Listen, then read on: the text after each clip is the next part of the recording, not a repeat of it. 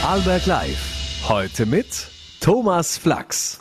Ja, herzlich willkommen an diesem abgekühlten Freitag, den 23. Juni 2023. In Vorarlberg Live, da geht es heute recht sportlich zu. Die legendären Motocross-Rennen am Montikel, die stehen an diesem Wochenende auf dem Programm. Tausende Motorsportfans erwarten äh, erwarten also ein Spektakel und der Feldkircher Motocross Club Präsident, äh, der Michael Zimmermann, der ist deshalb heute im Studio zu Besuch. Auch auf zwei Rädern unterwegs sind morgen die Radballer. Am Samstag macht der Weltcup Station im Dornbirner Messequartier. Zu den Top-Favoriten um den Tagessieg gehört einmal mehr das Duo Patrick Schnetzer und Stefan Feuerstein. Die aktuellen Welt- und Europameister bilden zum Ende der Sendung das große Finale. Zu Beginn werfen wir allerdings einen Blick auf die heute veröffentlichte Mondstudie für Vorarlberg. Und eins vorneweg, obwohl Wohnen nirgendwo so teuer ist als hier im Ländle, sind die allermeisten von uns doch ganz zufrieden mit ihrer aktuellen Wohnsituation. Was genau in der Integralstudie drinsteht, bespreche ich jetzt mit dem Geschäftsführer der Sparkassen Realimmobilien, Herrn Dominik Brunauer. Einen guten Abend. Hallo, schönen guten Abend. Es freut mich hier zu sein. Ähm, wir haben also diese veröffentlichte Wohnstudie heute schon genauer betrachtet, auch schon in der Redaktion. Jetzt haben wir Sie hier als Gast, um das Ganze zu besprechen. Äh, hielten die Ergebnisse für Sie äh, irgendwelche Überraschungen bereit, als Sie das erste Mal in den Händen halten haben können? Also wir, die ähm, Sparkassen Realimmobilien und auch die Sparkassen und die Erste Bank haben äh, einen Studienauftrag gegeben, wo man die aktuelle Wohnform von den Vorarlbergern feststellen wollten, vor allem herausfinden wollten, wie lebt man überhaupt der Vorarlberg, beziehungsweise was wünscht er sich. Und spannend dabei festzustellen war, dass die aktuellen Wohnkosten im Vorarlberg im Österreich-Schnitt mit Abstand am höchsten sind. Wir haben die Studie schon mal 2016 durchgeführt gehabt, im Vergleich zu 2016. So jetzt sind die Kosten um ca. 25 Prozent gestiegen und im Vorarlberg betragen diese aktuell ca. 780 Euro. Am günstigsten wäre es zum Beispiel aktuell noch von den Wohnkosten her in, äh, in der Steiermark und in Kärnten. Diese belaufen sich auf ca. 580 Euro. Weiters ähm, spannend festzustellen war, dass das, das Nettoeinkommen im Verhältnis zu den Wohnkosten ca. 33 Prozent beträgt. Diese Kosten sind wiederum um ca. 10 Prozent angestiegen. Also 10 Prozent mehr in den vergangenen sieben Jahren, Knapp wenn man das ins Verhältnis setzt. Welchen Stellenwert hat denn eigentlich Wohneigentum für die Vorarlbergerinnen und Vorarlberger? Also Wohneigentum selber ähm, die Studie selber hat ja ganz Österreich betroffen. Jedes Bundesland ist da einzeln betrachtet worden und das Wohneigentum selber hat im Vorarlberg den höchsten Stellenwert in ganz Österreich mit ca. 80 Prozent, obwohl wir eigentlich im Vorarlberg nicht das höchste, die höchste Eigentumsquote haben. Im Vorarlberg haben wir ca. eine 65-prozentige Eigentumsquote, 35 Prozent sind dabei auf die Miete wiederum runter, also 65 zu 35. Ähm, das größte ähm, Verhältnis selber, das größte Wohneigentumsverhältnis wäre im Burgenland mit 80 zu 20 und das kleinste Eigentumsverhältnis wäre in Wien, da ist gerade umgekehrt 20 Prozent Eigentum, 80 Prozent Miete. Lässt sich sagen, wie viele tatsächlich Eigentum haben? Also 77 Prozent die wollen laut Studie ja Eigentum, mhm, hätten mhm. sie gerne. Mhm, mhm, Weiß man, wie viele dann tatsächlich auch Eigentum haben? Eigentum selber in Vorarlberg ist circa mit 65 Prozent der Gesamtbevölkerung. Okay. Äh, Wohnkosten, die sind um ein Viertel gestiegen. Wenn man das jetzt im Verlauf der Jahre sieht, äh, in den letzten sieben Jahren, äh, ein Drittel vom Haushaltsnettoeinkommen geht durchschnittlich fürs Wohnen drauf. Das ist schon recht viel dann. Das ist doch eine beachtliche Summe. Aber im Verhältnis zu wieder sieben Jahre zurück sind die Kosten um circa 10 Prozent gestiegen, wenn man es wieder ins Verhältnis zu dem ähm, Haushaltsnettoeinkommen setzt. Okay. Äh, Ihr Kollege Martin Jäger, der sprach heute bei einem Pressetermin vom Wohneigentum als eine wesentliche Vorsorgekomponente, was also sehr wichtig ist, auch im Alter. Wie hat er das gemeint? Ja, der Martin hat das äh, selber so gemeint, dass es sehr, sehr wichtig ist, einfach Vermögen aufzubauen. Und Vermögen aufzubauen kann man halt vor allem in dieser Form, wenn man Eigentum schafft. Eigentum schafft, man zahlt seine monatlichen Kosten zurück, wenn man das Geld finanzieren muss. Und irgendwann ist man einfach finanziell unabhängig und hat dann einfach diese ähm, ausgegebenen Gelder für die Kredite etc. hat einfach zur Verfügung einfach noch, um es selber zu verfügen und muss es nicht wieder zurückzahlen. Wie schaut es dann mit der Nachfrage aus nach Wohnkrediten? Da sind jetzt äh, nicht nur die Zinsen in die Höhe geschnallt, der Energiekrise, Inflation, also ein, ein Haufen Spielverderber, die damit einwirken. Wie hat sich da die Zahl entwickelt in den letzten Jahren? Also die Nachfrage selber ist natürlich von einem absoluten Höchstpunkt, oder vor knapp eineinhalb Jahren, wo die Zinsen einfach noch im, im Keller unten waren, wo der Leitzins etwa bei Null war, wo man eigentlich nur den Aufschlag zahlen hat müssen, so jetzt mittlerweile vier Prozent, oder? Die Zinsen sind einfach exorbitant gestiegen in einem sehr, sehr kurzen Zeitraum, oder?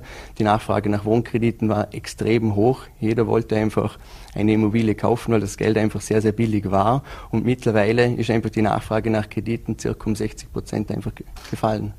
Äh, ich habe es vorher schon angesprochen, obwohl es sehr teuer ist, das Wohnen hierzulande, sind die meisten von uns ganz zufrieden mit ihrer Wohnsituation. Äh, woher rührt diese Zufriedenheit von uns Vorarlbergern? Das war sehr, sehr spannend festzustellen. Oder in der Studie selber, circa 85 Prozent von den Vorarlbergern sind sehr, sehr zufrieden mit ihrer aktuellen Wohnsituation. Vor allem zufrieden waren sie mit der Lage von ihrer Immobilie, vor allem auch sehr, sehr zufrieden mit ihren Außenflächen von den Immobilien und was auch ganz, ganz interessant war, sie waren sehr, sehr zufrieden mit der Anbindung an die öffentlichen Verkehrsmittel. Der Vorarlberger selber ist einfach sehr zufrieden, wie ich schön feststellen konnte. Aber dem ist in dem Fall dem Vorarlberger, dem klassischen Vorarlberger ist wichtig, dass er seinen Garten hat und dass er auch schnell zum Zug und Bus äh, Anbindung hat. Kann man das so zusammenfassen? Die Erreichbarkeit ist sicher auch da in den Vordergrund zu setzen, oder?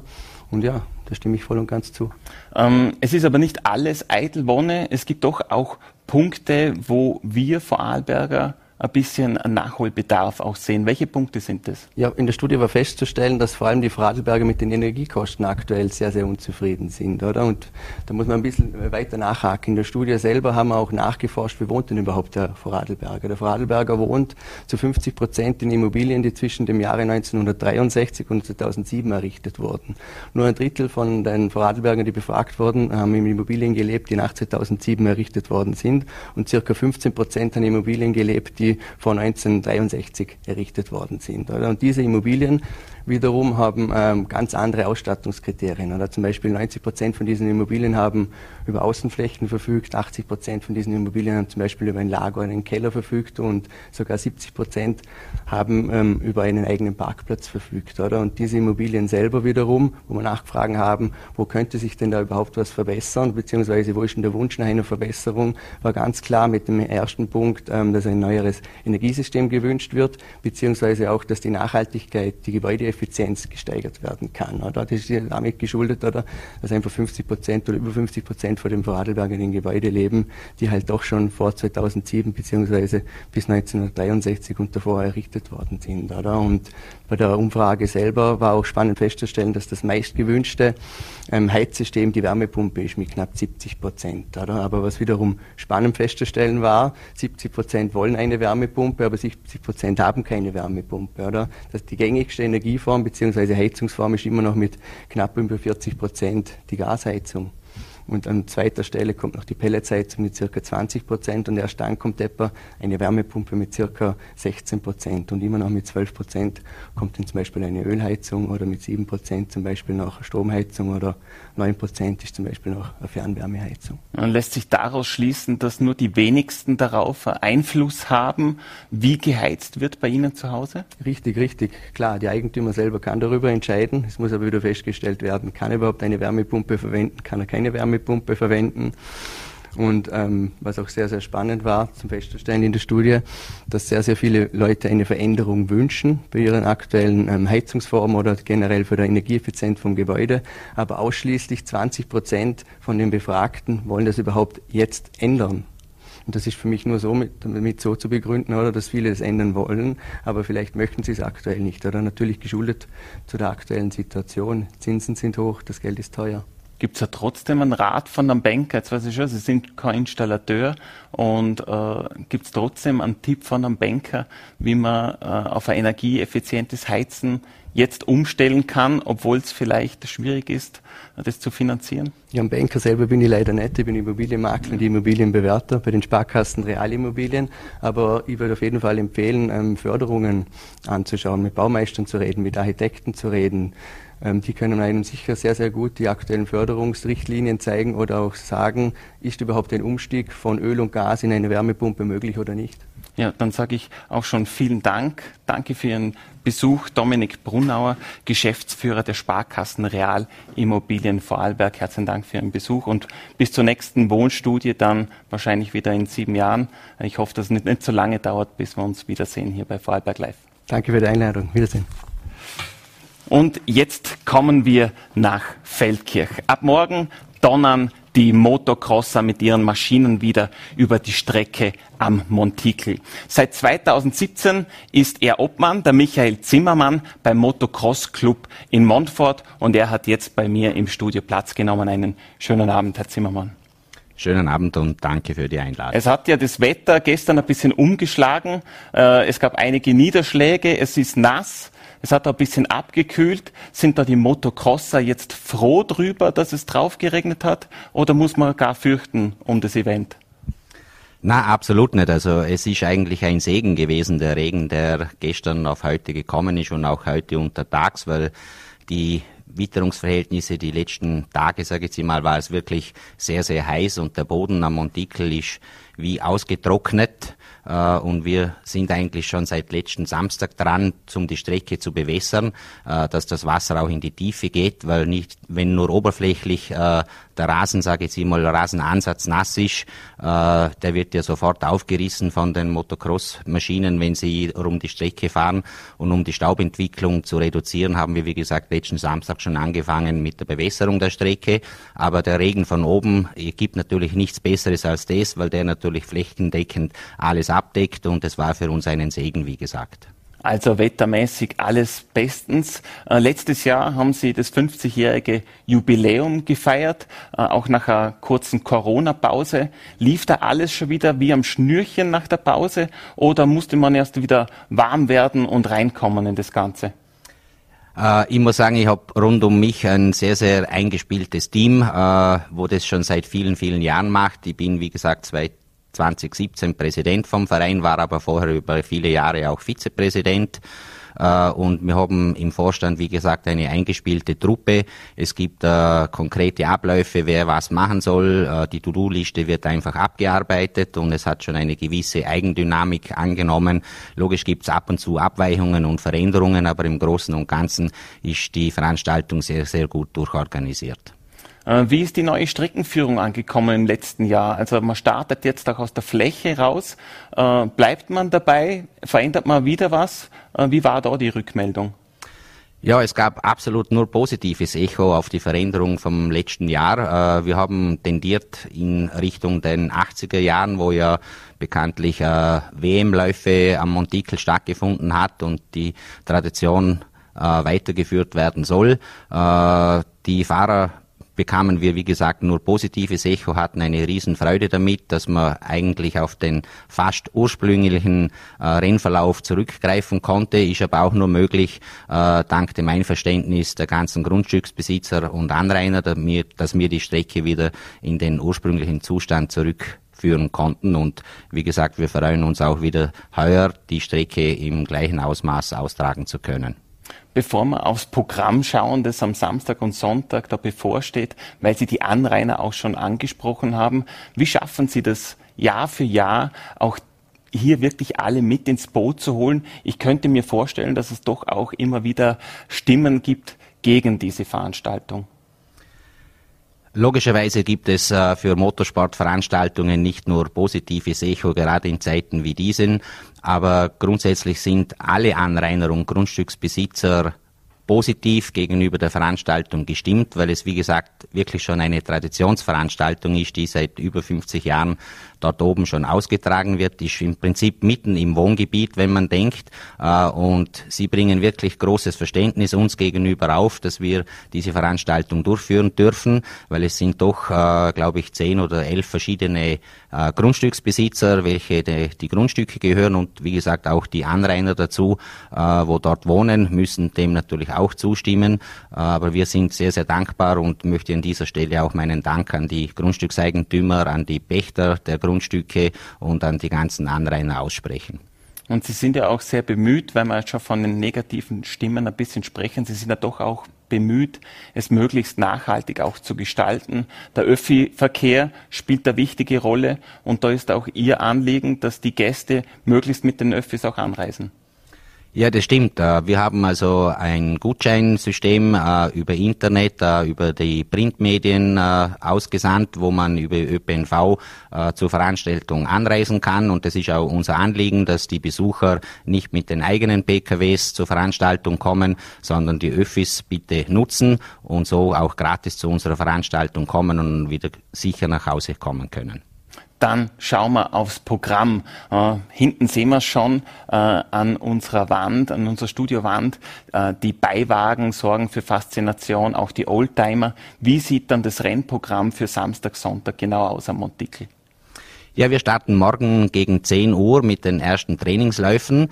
Der Samstag steht ganz im Zeichen vom Nachwuchs, weil es ist uns auch ein Anliegen, dass nicht nur die äh, Senioren oder älteren Teilnehmer an der Veranstaltung teilnehmen können, sondern auch die Jugend soll und die Kinder sollen sich einem großen Publikum, wie es bei uns am Montikel der Fall ist, äh, die Bühne betreten dürfen und sich äh, den einheimischen oder die einheimischen, einheimischen Fahrer bei uns präsentieren können.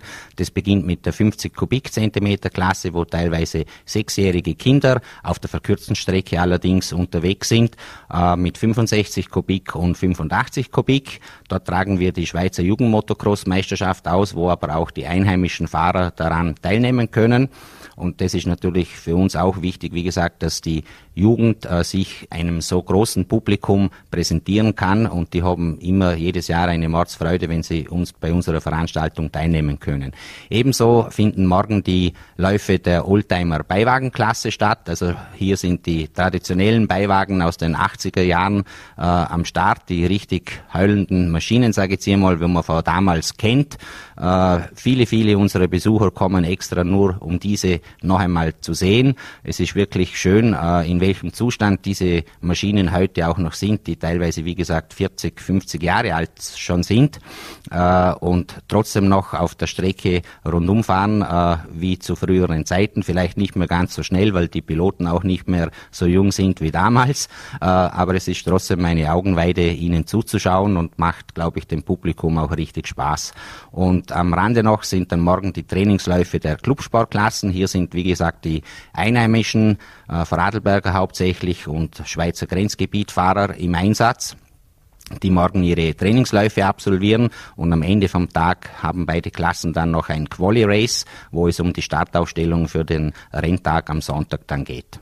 Also für Nostalgiker was dabei, was für die Ohren, für die Augen, da dürfte für jeden was dabei sein, auch für Speis und Trank ist bestimmt gesorgt.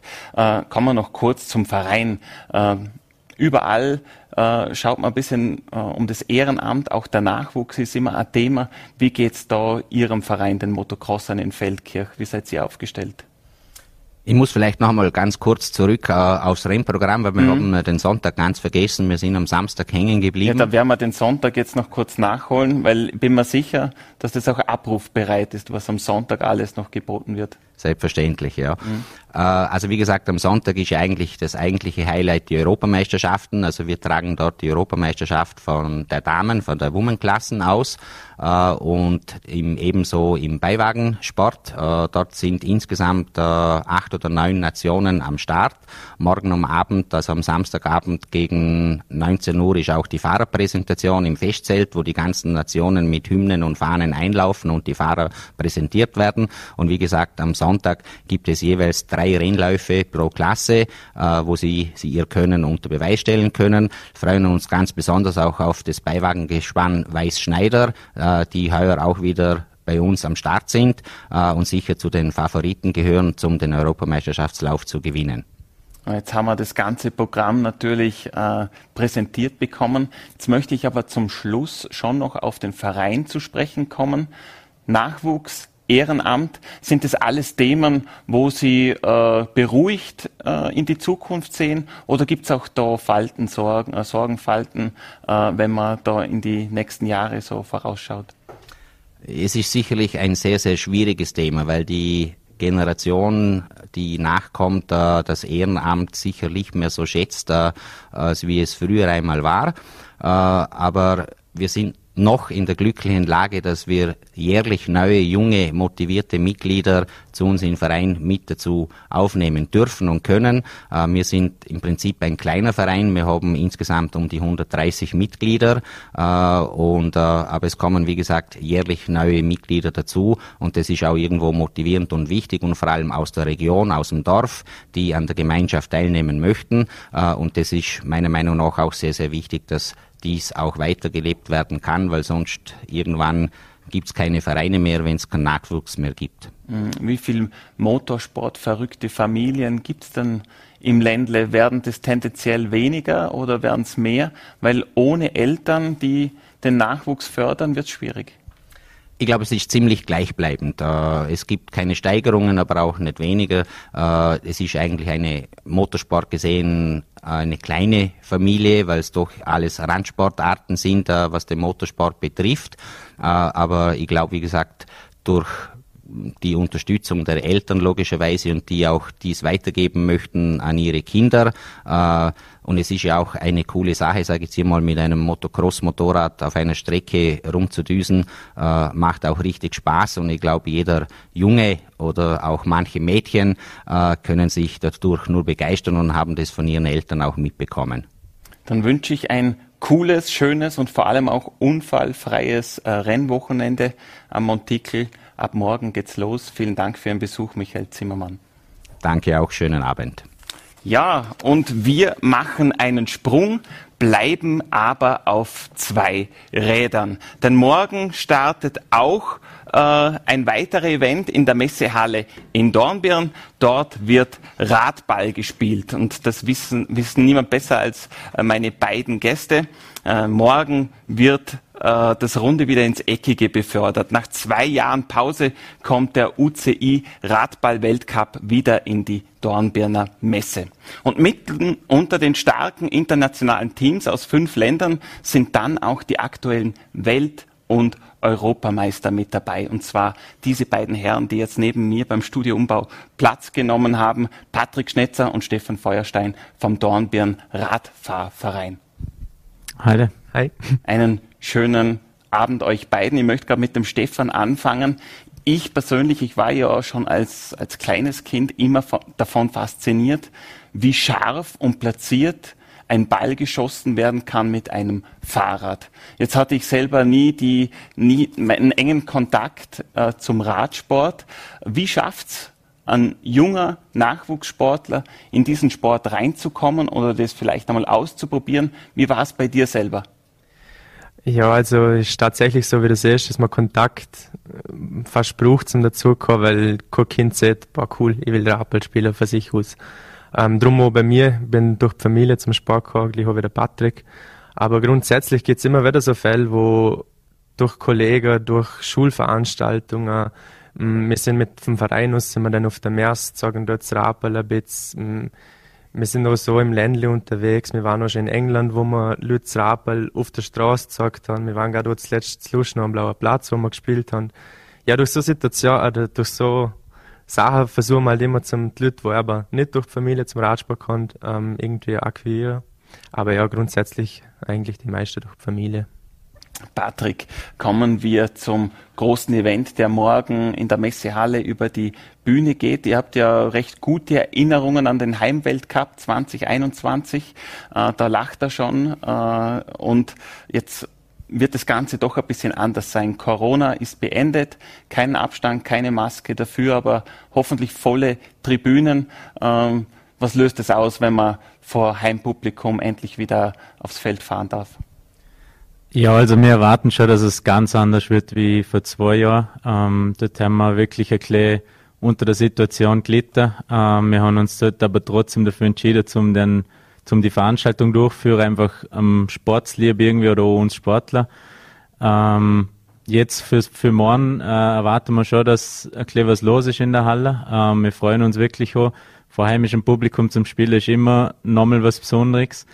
Ähm, ja, wir hoffen, dass, dass es ein super Turnier wird morgen und am Schluss hoffen wir natürlich, dass wir dann noch ganz oberstehen können. Ja, Stefan, ihr seid ja nicht die Einzigen, die da morgen an den Start gehen und in den Wettbewerb reinstarten. Es sind noch zwei weitere Vorarlberger Teams mit dabei und es kommt auch gleich am Anfang, glaube äh, zu der Gruppenphase, auch gleich zum heißen Derby. Äh, gegen wen äh, tretet ihr an? Und ich vermute, man kennt sich. Ja, man kennt sich ziemlich gut. Also beide Mannschaften sind auf dem Dornbirner Verein. Ähm, wir trainieren zusammen, also von dem her kennt man sich recht gut.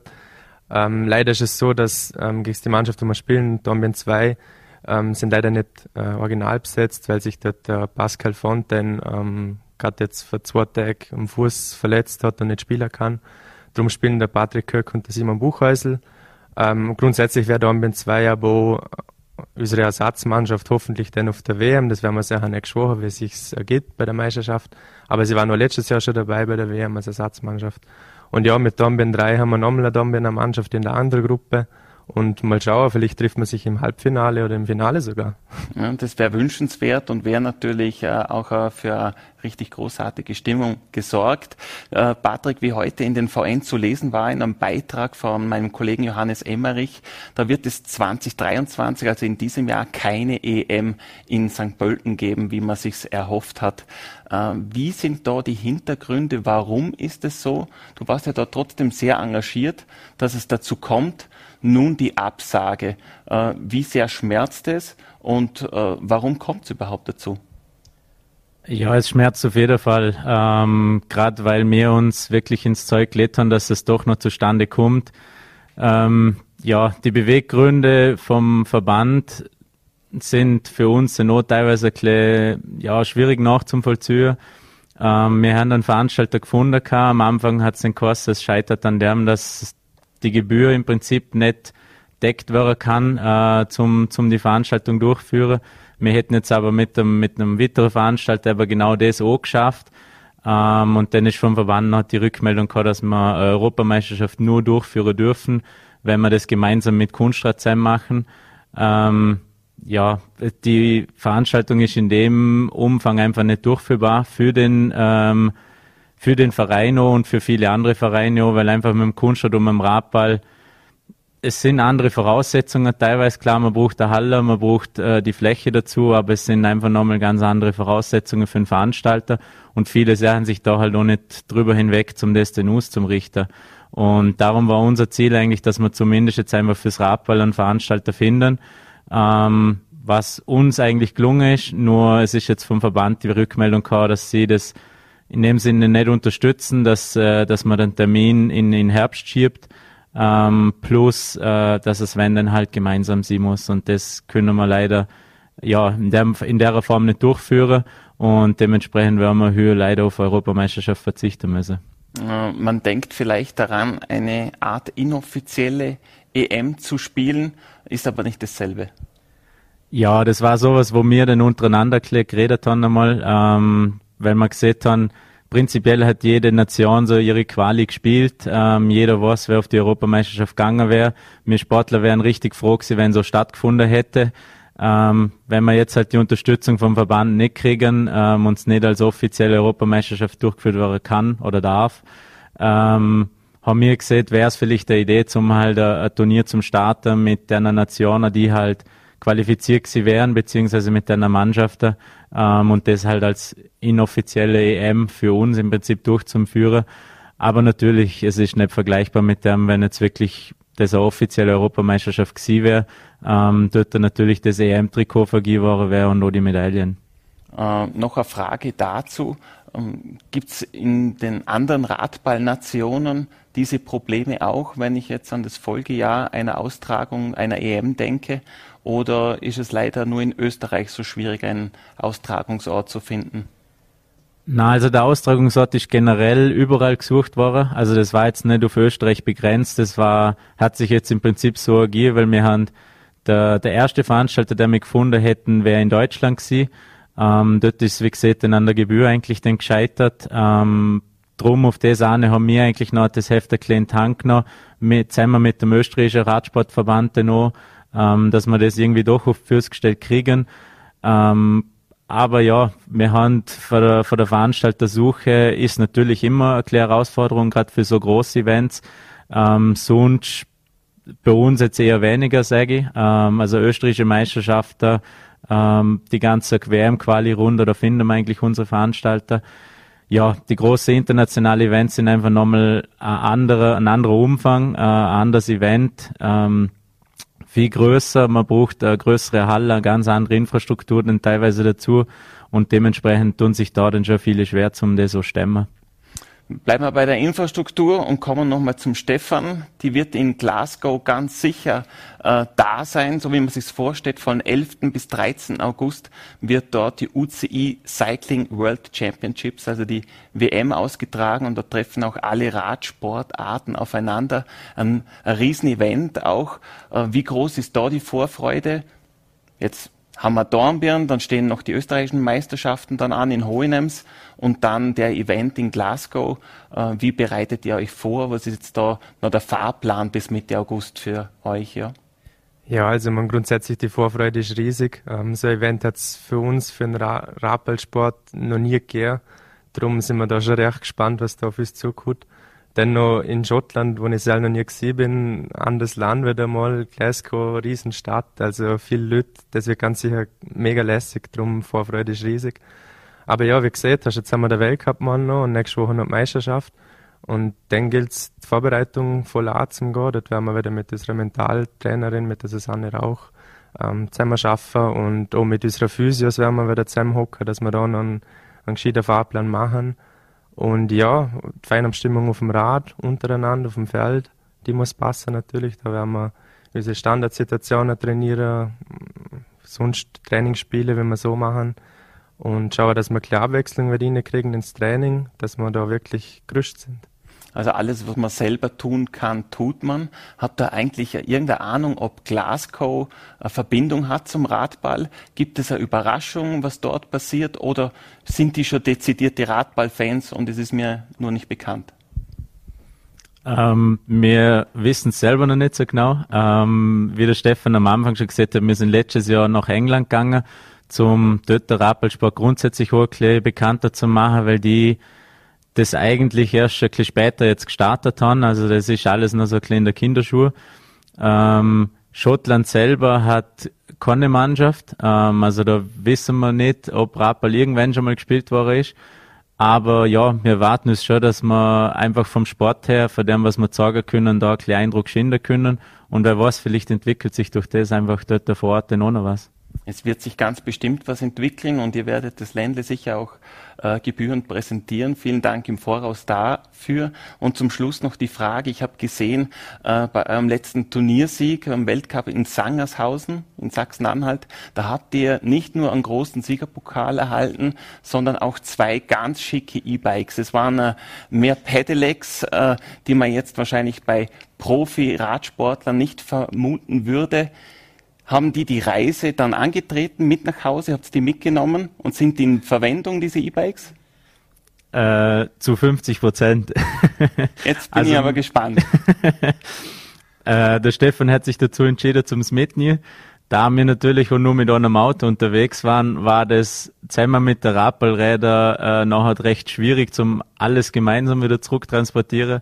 Darum habe ich mich dann dafür entschieden, dass ich es da äh, beim Veranstalter dann äh, direkt weiterverkaufe, ähm, dann habe ich zumindest noch das, das Geld dann noch als zusätzliches Preisgeld noch mit arbeiten können. Aber der Stefan ist, glaube ich, auch schon mit dem Rad unterwegs gewesen. Ich bin unterwegs gewesen, ja. Aktuell ist es in der Reparatur, aber es ist in Verwendung. Also ganz was Hochwertiges. Aber Auf jeden Fall. die Reisekasse ist gut gefüllt und die wird es brauchen. Wir drücken die Daumen jetzt für den Weltcup in Dornbirn, für die Staatsmeisterschaften und für die WM in Glasgow. Vielen Dank für euren Besuch.